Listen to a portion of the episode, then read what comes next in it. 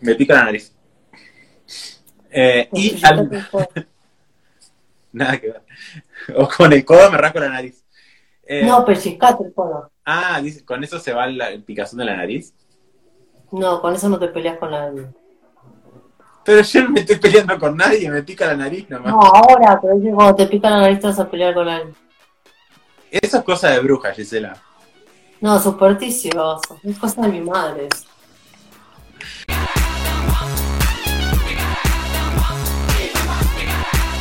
Hola a todas, a todos y a todes. Bienvenidos a un nuevo episodio de Estación Nerdolandia. Hola Giselita, ¿cómo te va? ¡Alice!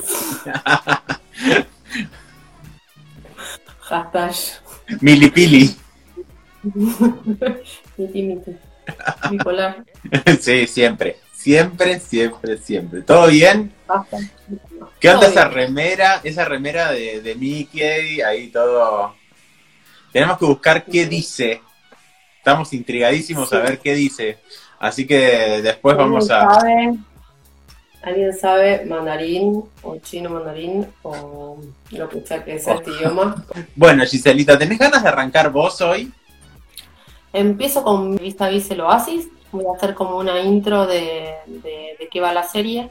O sea, la temporada terminó en la cuarta, pero hicieron como este spin-off en realidad el guionista Iván Escobar no lo reconoce como spin-off, dice que es parte de la quinta temporada, pero es un spin-off. Alex Pina empezó a escribir esta serie. Alex Pina es el de La Casa de Papel, ¿no? Es el director Sí. de La Casa de Papel. Empezó a escribir esta serie antes de La Casa de Papel. Entonces, bueno, la gente que ya conoce la historia sabe que Zulema y Macarena son los dos personajes principales, protagonista y antagonista, cosa media extraña, eh, pero que tuvieron mucha química en su momento. Entonces, como que quisieron aprovechar esta parte. Y esto es un tema que, ojo, los fanáticos, las cosas que queremos o las cosas que pedimos, porque la serie ya había terminado. Esto que pasó ahora, innecesario.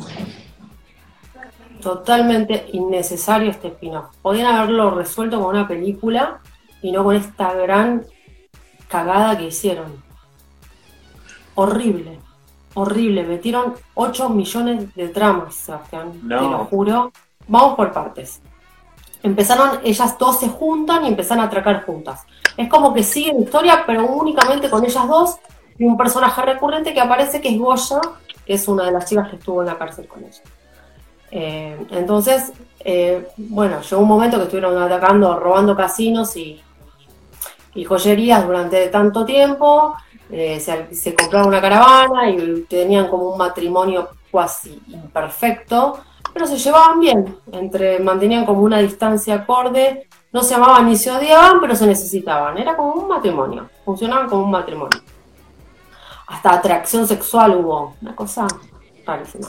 Pero bueno, ellas funcionan bien. Lo que pasa es que como toda química, la química si vos la funcionás mucho tiempo la vas a hacer explotar. Es como... Uf, No te quiero ver acá cerca. Te quiero lejos.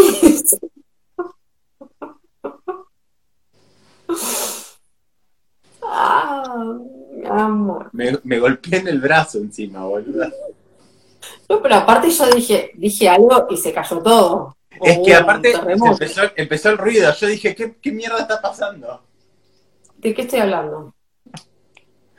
Bueno, pará, estabas diciendo el tema de la atracción sexual, qué sé yo, y después no sé, pasó todo. Sí, tuvieron las- tenían como, tenían como una, una relación de matrimonio casi imperfecto. Esto es parte de la, de la trama, de cómo se desarrolla la trama. O sea, ya se empiezan a atracar juntas y llega un momento como deciden separarse.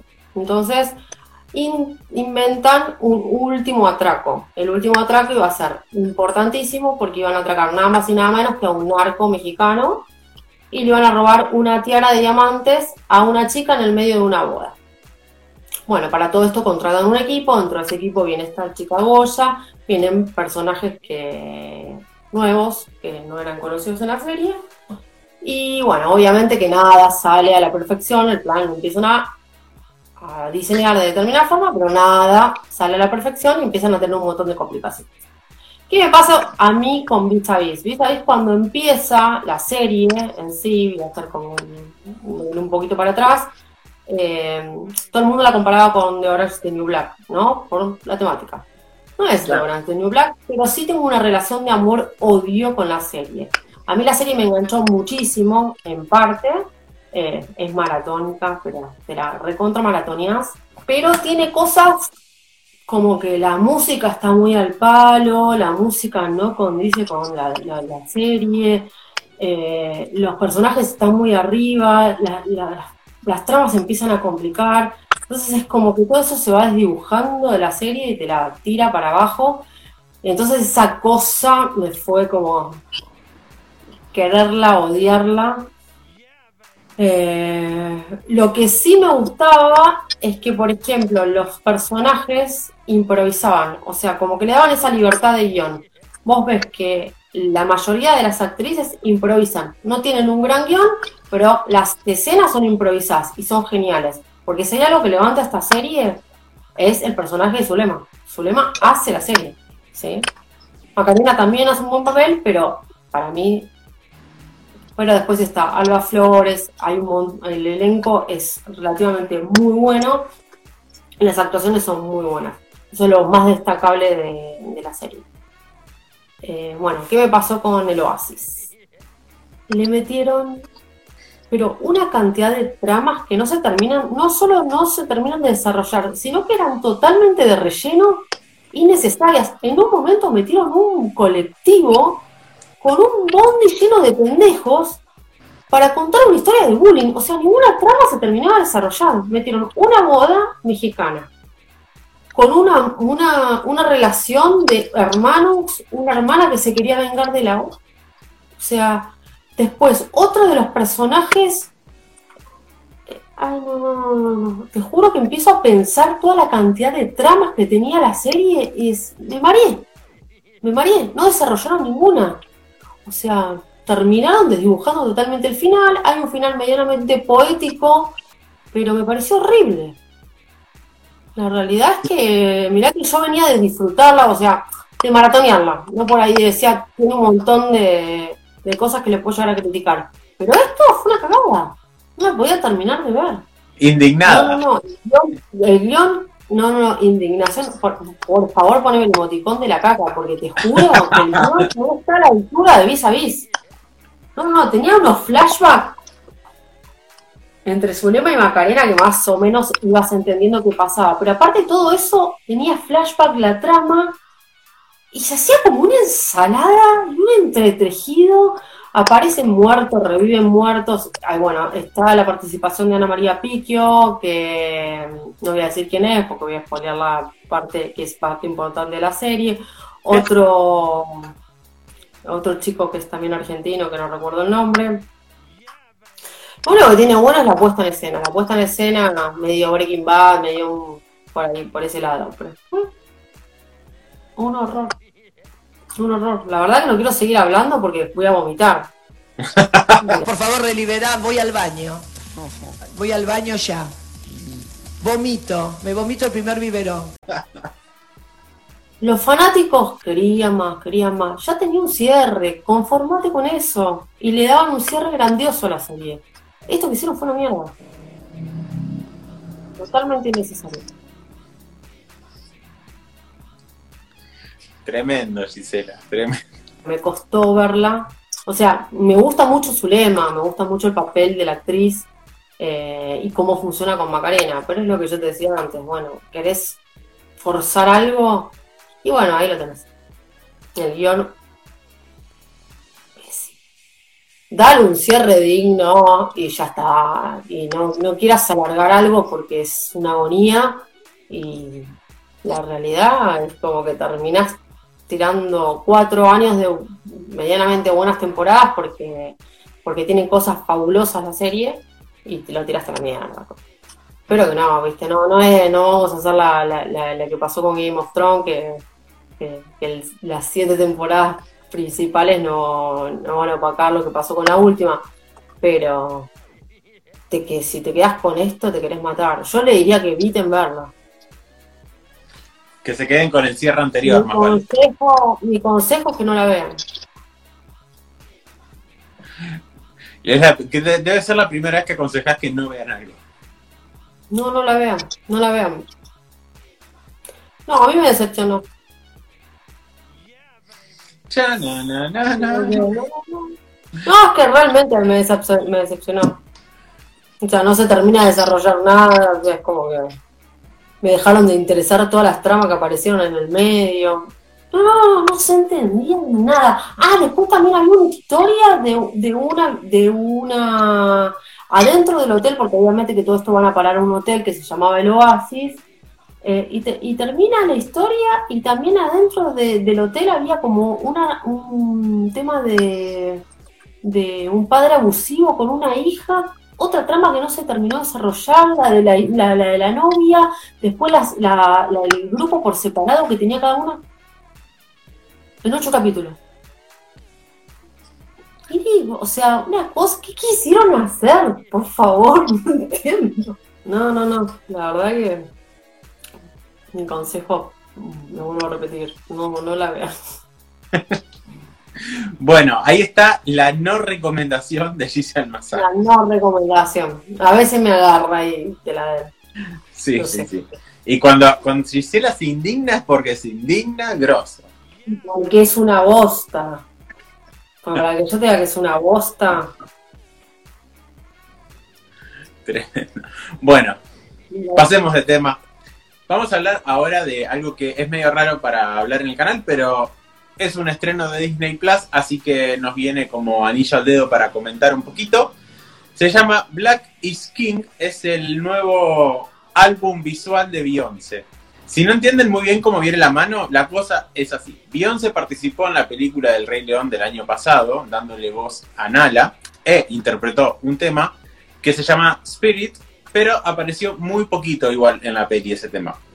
A raíz de eso, ella se inspiró y el mismo año pasado sacó un disco que se llama The Gift, que está inspirado en el Rey León. De hecho, entre medio de cada una de las canciones, o como inicio, tipo preludio y demás, tiene como mini fragmentos de diálogos de la película. Principalmente son diálogos de Mufasa o, bueno, Simba y demás. Ahora, eso fue el año pasado. Este año agarraron ese álbum y lo transformaron en un disco visual. ¿De qué forma agarraron e hicieron videos de cada uno de los temas y enganchándolos con los mismos interludios? Eh, es muy parecido a lo que hizo Daft Punk en su momento con Interstellar 5555, eh, que también era su, su disco One More Time, pero en versión película, si se quiere. Acá es más o menos lo mismo, hay un hilo conductor que más o menos va comunicando tema a tema, pero no es lo principal. Y justamente la historia es como una especie de espejo con la historia de El Rey León. La verdad que visualmente es espectacular. O sea, es, es como una fiesta de, de fotografía constante. De hecho, lo- los directores de fotografía tiene como, no sé, 10 directores de fotografía trabajando ahí. Eh, es una locura. Vestuarista hay una sola. Hay una sola vestuarista. No entiendo cómo hizo para hacer tantos vestuarios. Eh, después, bueno, escenografías y, lo que son eh, escenarios físicos, eh, reales, quiero decir. También, o sea, ves desde playas, montañas, ciudades, de repente, no sé, estás adentro de como especie de galpones abandonados, después tenés como escenografías totalmente psicodélicas, no sé, selvas, no, no, es, es una locura. Y agarran, por ejemplo, estos pedacitos de, diálogos y, por ejemplo, en el momento que Mufasa dice que todo forma parte del ciclo de la vida, desde las pequeñas hormigas, y agarran una, una imagen de personas caminando por, por una especie de sendero, vistas desde muy arriba donde parecen hormiguitas. Entonces es como que buscan la relación y jugar con ese tipo de, de, de cosas, llevando esto que vimos en la película a lo que sería como un mundo real. Está dirigido, de hecho, por la misma Beyoncé, eh, producido por ella también, tiene un par de codirectores ahí al lado ayudándola, pero sinceramente es espectacular. Y además de todo esto, está atrás el, álbum que ya venía del año pasado. Es una experiencia totalmente diferente. Yo, de hecho, el álbum no lo conocía, lo conocí con la película, pero hoy, por ejemplo, lo escuché desde, no sé, nada que ver, viniendo caminando a mi casa, me puse auriculares y me puse a escuchar el álbum, y la experiencia que se vive es totalmente diferente, con lo mismo que ya viste, solamente que eh, te queda como, el, no sé, el sonido es una locura. Y si bien es raro que acá hablemos de esto, eh, la excusa era, bueno, Disney Plus, Beyoncé, que, que, ya viene de todos lados, está inspirado en el Rey León, así que viene, nos viene como anillo al dedo como para meterlo de excusa. Eh, y bueno, tiene un montón de participaciones de un montón de otros cantantes e incluso, incluso actores y actrices, eh, también prestándose para diferentes partes de, la peli o videos o lo que quieran. Eh, si no tienen acceso a, a, verla de alguna forma, nos avisan, como siempre, ya saben, nosotros les los ayudamos. Y si no, en YouTube encuentran algún que otro videíto subido como tipo fragmentos. Pero si la quieren ver completa, hay que buscarla por ahí. Eh, y nada, la verdad que la disfruté mucho. La disfruté muchísimo. Y es el disco es como para escucharlo bien domingo a la mañana, que te, te mete pilas. Y es, es un disco que tiene momentos como muy zen, muy tranquilos, y momentos donde te mete tipo, sí, no sé cómo, pero es como para ponerte a bailar tipo esos bailes afro, bueno, no, no sé si se llaman bailes afro, pero ponele, una cosa así. La verdad que eh, súper recomendable, me, me encantó y nada, la voy a recomendar siempre. Yo no lo haría un domingo, para el domingo de pachorra.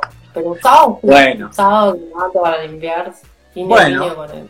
sí, bueno, bueno, un día para un fin un de. Sábado, un, sábado, un sábado con música así a pleno, pero música bien arriba.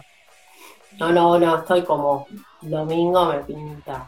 Sabes que yo también la pensé con, o sea, no es para un sábado a la noche, porque sábado a la noche ya te pinta fiesta, pero, pero sí es para un sábado, tal vez a la mañana, cuando te estás recién levantando, con medio fiaca, que no entendés mucho de lo que estás, de, de, de donde estás viviendo, bueno, es como más o menos para eso, porque ya te digo, arranca como tranquilita, después tiene sus temas más arriba, no vas a llegar a un tema electrónico ni en pedo, pero eh, son esas, esas canciones pop con estos tonos eh, medios, no sé cómo explicarlo, eh, tiene como un poco de RB, tiene rap, tiene, no sé, un, una mezcla de diferentes estilos. Pero por eso te digo, o sea, no te da para un sábado a la noche, pero por ahí para un sábado a la mañana rejuega. No sé si cuando recién te levantás, pero. Ah, pero a vos no hay nada que te venga bien. No, no, yo no me levanto con la música al palo. Pero después de un ratito sí, después de un ratito, me, después de un ratito sí, activo, pero me encanta activar con música, ¿eh? Y activo con música fuerte. ¿no? Bueno, vos que algo más tenías para contar hoy, ¿no? no ah, para contarnos, ¿no? para contar. Yo vi la tercera temporada de la serie The Rain, que es una serie danesa que estrenó hace un par de años en Netflix. No, 2018. Ya esta es la tercera tercer y última temporada porque ya casi terminó. Salieron medio a la par que, que Dark, ¿no? Sí, al toque. Después de Dark salió esto. Lo voy a, lo voy a tratar de leer porque si no la voy a hacer recontra. Bueno, seis años después de que un virus terrible arrasado por la lluvia aniquilase a todos los humanos de Escandinavia, dos hermanos, Simón y Rasmus, emergen de la seguridad de un búnker para encontrar restos de la civilización caída. Pronto se unen con un grupo de sobrevivientes y juntos embarcan una aventura llena de peligros. En su lucha con la supervivencia, eh, por la supervivencia, en su lucha por la sobrevivencia, descubren que incluso un mundo post-apocalíptico todavía años. Ay, ay. Quise poner, Gisela. En su lucha por la supervivencia descubren que incluso en un mundo post-apocalíptico todavía hay amor, celos, inmadurez y muchos problemas. Es una historia que tiene muchos adolescentes, no hay muchos personajes adultos. Entonces, eh, lo que tiene la trama es que por ahí hay muchas historias de amor, se generan muchas historias de amor, más allá de que hay cosas post-apocalípticas. Bueno, la realidad es que a mí la tercera temporada de esta serie no me gusta. Eh, Pero hoy viniste Con los tacones de punta. No, no me gustó. Creo que la verdad no es una serie que volvería a ver. Oh. No, no. Le encontré un montón de similitudes que por ahí no, o sea, también salió muy a la par de Dark, como me preguntabas recién, y sí tiene una gran paleta de colores eh, muy parecida a la de Dark. O sea, tiene cosas muy buenas. Después el guion y muchas cosas del guion me daban The Walking Dead, pero sin zombies. Después, toda la parte del grupito adolescente, también post-apocalíptico y toda la temática y toda la problemática adolescente me dio de 100. Y después el tema de la lluvia, porque es una lluvia como que cae ácida, que después obviamente que con el, con el correr de las temporadas descubren que es algo creado y no es algo que realmente pase, me hizo acordar a la niebla. O sea, todas esas cosas de distintas series me hizo acordar esta última temporada. Digo, o se copiaron de todo, o qué pasó acá. Eh, el cierre me pareció al final, me pareció bastante bueno, pero los actores son relativamente medio pelo, no, no, no, te, no te deslumbra ninguno como actúa, salvo uno, que es Simón, que es la hermana de Rangmus, pero también es como que cambia el giro, o sea, la mina primero estaba como enloquecida por, por, por proteger al hermano, porque el hermano tenía el virus dentro, esto no, no estoy despoleando nada, es algo que pasa en la serie, eh, y después es como que se iba y como que le dan un vuelco de guion y va por otro lado. No me gustó. No me gustó. No me gustó la tercera temporada. Me gustó mucho la primera, ¿eh? La primera y por eso quise ver la segunda. La segunda también termina tipo... Y la tercera le hicieron más corta y la verdad que no... Se me hizo pesada terminar de verla, no era tan larga, los capítulos duraban menos y se me hizo... Me cascó un huevo. Claramente le hicieron como para darle un cierre. O sea, ya es más que obvio que no va a seguir entonces. No, no, no, no, sí. No, tercera y última. Y la realidad es que no, por favor, no la, no la continúen. No, No queremos saber más de vos. Gracias, vuelva pronto. Gracias, vuelvan pronto. No, por favor. La realidad es que no, no, no, ya cuando. No, no, no, no hay vuelta atrás con este tipo de cosas. Una vez que ya la. Y por eso te digo, empecé a ver y dije, uy, esto me hace acordar a esto, uy, esto me hace acordar a lo otro, uy, esto me. Y me, me fue bajando escaloncito, ¿viste? Va restando, menos 10, menos 10, menos 10. Me parecía que tanto recurso de tanta cosa. Y si le, y si le sigo buscando, voy a seguir encontrando. Porque obviamente Claro. que las series po- post-apocalípticas tienen como varias cosas cliché y, y muy vistas ya, que ya hemos visto mucho, y más un género más de Walking Dead o the Walking Dead. O sea, el guion, había cosas hasta, pero no te digo que iguales, pero muy similares. Vos, Claro. vos ves un capítulo y decís, esto lo vi. Y ya te vas imaginando por dónde va a agarrar la trama, qué tipo de cosas van a suceder, como que... Sí, sí, sí, no te sorprende la trama y las actuaciones, por lo que te, por lo que te digo, viste, por a veces las actuaciones eh, suelen ser buenas y, y opacan o por ahí tienen un buen giro de guion o lo que sea. Lo único bueno es eh, ver eh, lo que es todo lo que es Escandinavia, Dinamarca, pos, apocalíptica, me encantó. Después el resto.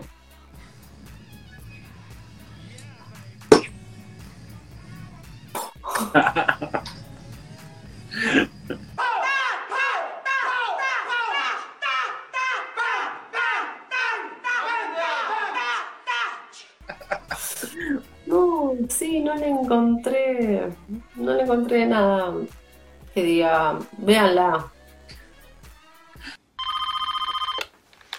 Hello, Britney Spears speaking. No pierdan el tiempo. Mírenla, mírenla. Por favor, véanla. Leave Benny alone!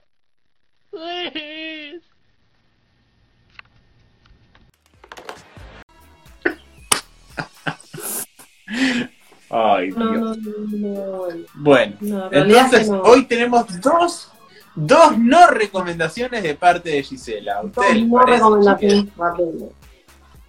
Ustedes venían Bueno, acá queriendo, queriendo saber qué ver y se van, se van sabiendo qué no ver prácticamente.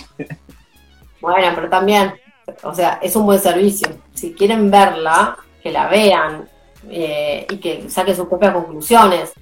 Yo recomiendo que no la vean porque la verdad no, me parece que no les va a aportar absolutamente nada. Vis a vis directamente es una cosa relleno, relleno que no. No creo que ni a los fa- los fanáticos más fanáticos les va a gustar vis a vis. Claro. Pero bueno, como para que se queden con algo lindo y no, y no con esta cagada. Pero bueno, cada uno que haga lo que quiera, claramente. Exactamente. Bueno, ¿te parece si antes de cerrar charlamos un poquito sobre todo esto que anduvo dando vueltas con respecto a Disney en estos últimos días? Era algo que habíamos hablado en cuando, cuando fue el tema de la Comic Con, que estamos hablando de los estrenos en cine, que a mí me parecía como la situación como está hoy, la veo como demasiado complicada, que hoy se pueda estrenar algo y que la gente pueda ir a ver, porque para vos poner un cine y recaudar en, en una sala eh, dinero, me parece totalmente imposible con el protocolo que le tienen que poner para cumplir el, la el distanciamiento social. Entonces, Bueno. ¿cuántas fechas le vas a dar? Porque Disney ya de por sí, Disney a los cines le pone cierta cantidad de fechas. Te, te- doy la película, pero la vas a tener que pasar mínimo ocho semanas, depende qué Claro. bombazo sea, que si viene de, una de las franquicias más fuertes de Disney, tipo Star Wars, bueno, Avengers, la vas a tener que pasar tanto tiempo y te la haces directamente la tenés que comprar y obviamente que la gente la compra porque sabe que esa entrada vende, ¿sí? Más en, bueno, bueno, nuestra cultura, México, España, eh, el mercado de China, pero bueno, a nivel mundial hay mucha problemática con el tema del COVID, entonces yo no lo veo factible que tengamos cine este año. Y te lo dije. Y esa fue la visión pesimista de Gisela. Muchas gracias, nos vemos. Entonces, sí, más, más que mal que a alguno le pese, más allá que algunas fases están, o sea, algunos países están ablandando algunas fases o las están flexibilizando, eh, si vuelven para atrás o lo que sea, como que lo, lo que pasó en Francia, que Francia fue uno de los países más complicados en su momento, y bueno, y, nada, hay gente que está esperando poder verla en cine, y yo creo que nada, que las van a retrasar todas y las que no puedan llegar a retrasar las van a mandar a streaming. Pero, ¿cuánto sale Mulan en streaming? Bueno, justamente eso, de eso es lo que más o menos le vamos a estar contando a la gente, porque no, básicamente no hablamos de nada todavía. o sea, sí, pero, pero no dijimos, no hablamos de la noticia. Puntualmente lo que pasó fue que Disney decidió lanzar Mulan de forma digital en Disney Plus y en cines seleccionados en regiones que ya no estén en una alerta roja, por así decirlo, con respecto a la pandemia actual.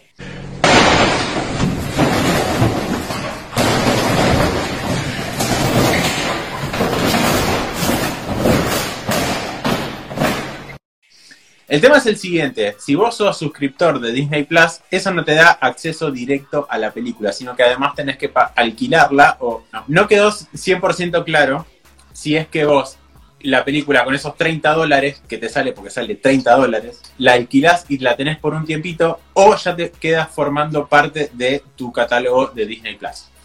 El tema es el siguiente, para nosotros 30 dólares es muchísima guita, porque es mucha, mucha. plata. Tres Eh, lucas tema, el tema es que para la gente de Estados Unidos no es tanto, porque 30 dólares es más o menos dos entradas de cine allá. Entonces, una persona que está con su familia, familia tipo de cuatro personas, entre lo que gastan en las entradas de cine, eh, el pochoclito, la gaseosa, el, el combustible, el estacionamiento, realmente no es que van a gastar mucho más de lo que hubiesen gastado si le iban a ver al cine. En ese sentido, para, para un mercado eh, estadounidense, la verdad que el precio está relativamente bien. El tema es que claramente no lo podemos trasladar a un precio a Latinoamérica. Más allá de que igual no vamos a, poder verla eh, de forma oficial nosotros, porque lo que sí se confirmó es que Disney Plus va a llegar en noviembre acá a, a Latinoamérica. Eh, sí, lo que, lo que seguramente va a variar es el precio en el caso de que hubiese llegado. ¿Por qué? Porque, por ejemplo, un servicio como Netflix en Estados Unidos te sale entre 9 y 16 dólares y claramente acá pagamos mucho menos que eso, porque justamente el público es otro y el catálogo es otro. Entonces, habría que ver en el caso de que llegue acá, que no creo que llegue, pero bueno, si llegase a, estren a estrenarse Mulan en algún otro servicio de streaming, por ejemplo, Prime Video, que dice, bueno, sí, eh, la ofrezco para que en Latinoamérica la puedan comprar, a ver a cuánto puede llegar a, valer. El tema es que, claro, a Disney se le están complicando con el tema tiempos. Y ya vamos terminando porque si se la se duerme. Eh, porque justamente Mulan viene retrasándose desde marzo. Y, y hay que ver, o sea, ya, ya no la podían seguir, tener cajoneada ahí. Eh, y claramente un live action de Disney, estamos hablando de que es un tanque importante. Hay muchos rumores de que es probable que hagan esto con Black Widow, la verdad que yo no lo creo, eh, que con Black Widow vayan a hacer lo mismo, pero también andan como diciendo que puede, esto puede llegar a ser un cambio en el mercado de Disney con respecto a su distribución en cines físicos. Porque ya de hecho pasó con Universal, de que dijo que ciertos estrenos iban a estar eh, o iban a salir de forma simultánea en digital y en físico en los cines. Así que bueno, hay que ver qué, es lo, lo, que pasa con, con Disney. Claramente igual tenemos que entender que es una empresa que mueve millones de millones de millones por día y hoy por hoy está en pérdidas y pérdidas y pérdidas. Porque las cosas que con las que más gana no las está pudiendo trabajar, que son parques, cruceros, hoteles, eh, más, porque incluso eso mueve muchísimo más guita que las películas. Así que... Lo que pasa que eh, tampoco van a hacer morir al cine de esa manera. Mira, el cine va a sobrevivir. Sí, totalmente. El cine va a sobrevivir de una u otra forma. Justamente en este momento también hay un montón de cosas que se están sacrificando y que no se están haciendo. O sea, la gente no. No sé, que hay fases, mismo acá en Argentina. O sea, vos ves eh, a kilómetros de, de acá que están en otro tipo de fases y que pueden hacer otras cosas que nosotros no podemos hacer, pero, pero después vuelve para atrás. La realidad es que hasta que hasta que esto no esté encaminado de determinada manera, vamos a seguir así, vamos a seguir con, con este bloqueo de, de cosas y no vamos a poder ver, o no, no vamos a poder juntar gente. Claro.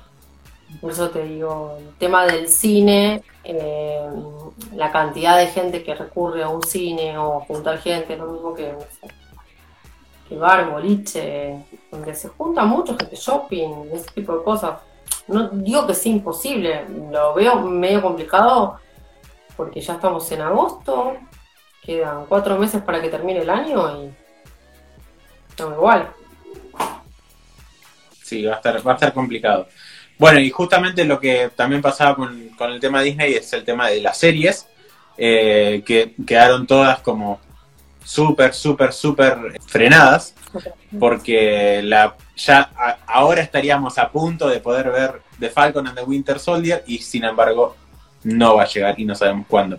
Lo único que sí dijeron, que sí se confirmó para octubre, es la segunda temporada de Mandalorian, porque ya la habían terminado de grabar antes de la pandemia. Así que bueno. Eh. No, eso sí lo vamos a poder ver. Bueno, en realidad eh, estamos esperando que venga Disney. Si no, guiño, guiño. ya tú sabes. guiño, guiño. Sí, igual no, también en el momento que llegue Disney Plus eh, de, de, Mandalorian, la segunda temporada ya va a estar terminando, así que hay que ver si realmente sucede.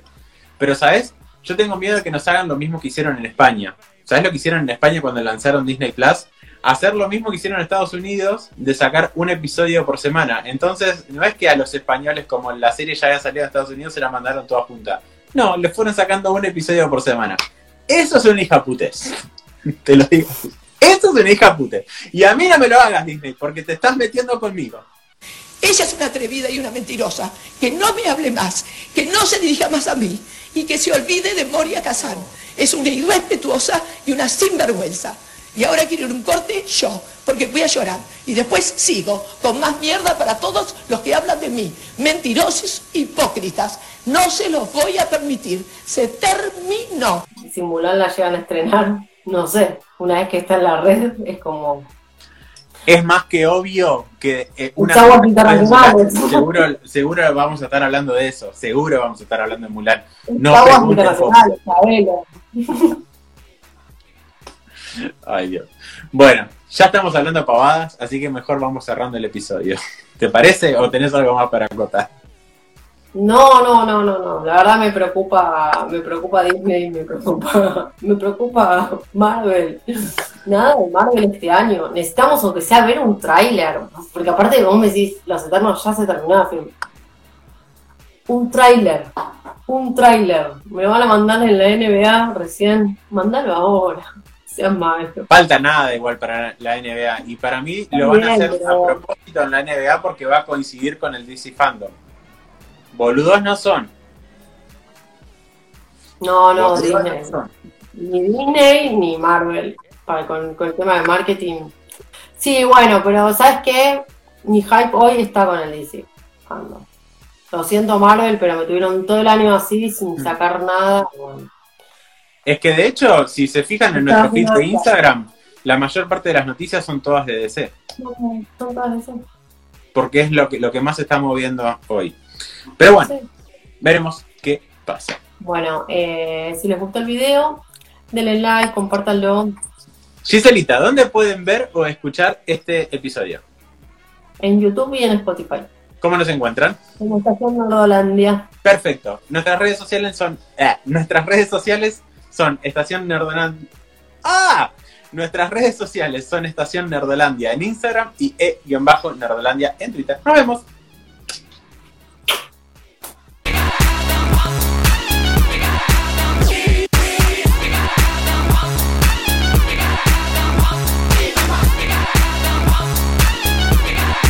Yeah, baby.